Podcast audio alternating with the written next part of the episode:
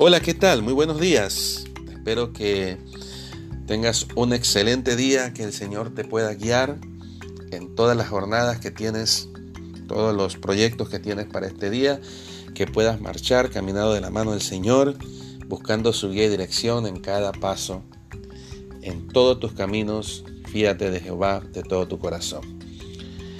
Qué lindo poder compartir contigo una vez más una porción de la palabra de Dios y esta mañana vamos a tomar un texto del libro de los Salmos, Salmos capítulo 126, verso 3, pero para tener el contexto vamos a leer desde el verso 1.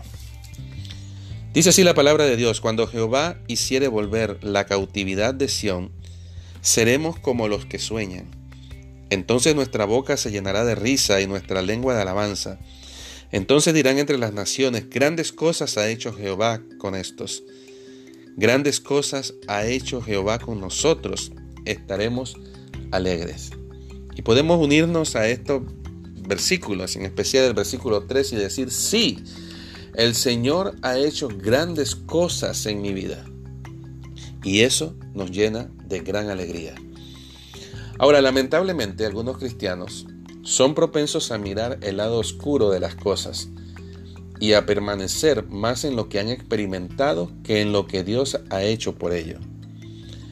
Si le pedimos que nos den algunos comentarios o impresiones sobre su vida cristiana, posiblemente van a describir sus conflictos continuos, van a comenzar a describir las profundas aflicciones que han tenido, las tristezas, las adversidades y la pecaminosidad de su corazón, con escasas alusiones a la misericordia y la gracia de Dios sobre su vida.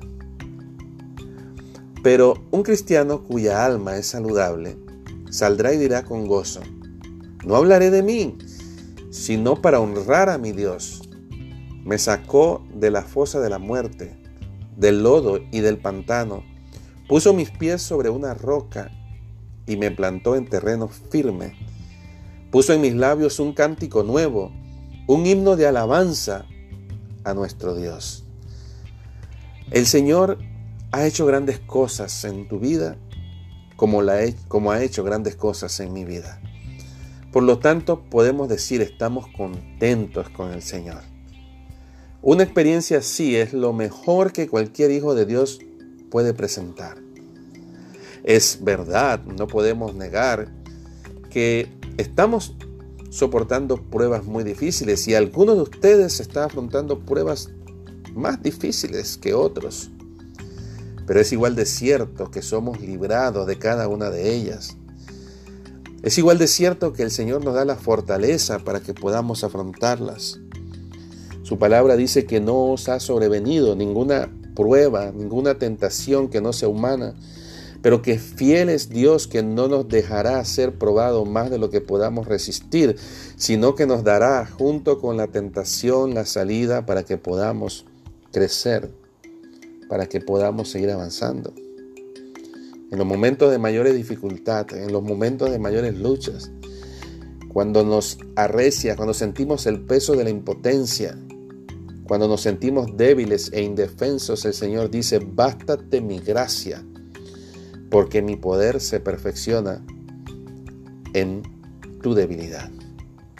Es verdad que tenemos nuestra corrupción y lamentablemente sabemos que es así. Luchamos con nuestro pecado, pero es igual de cierto que tenemos un Salvador que es omnipotente, que venció esa corrupción y nos libró del dominio del pecado, del dominio de Satanás y de la muerte.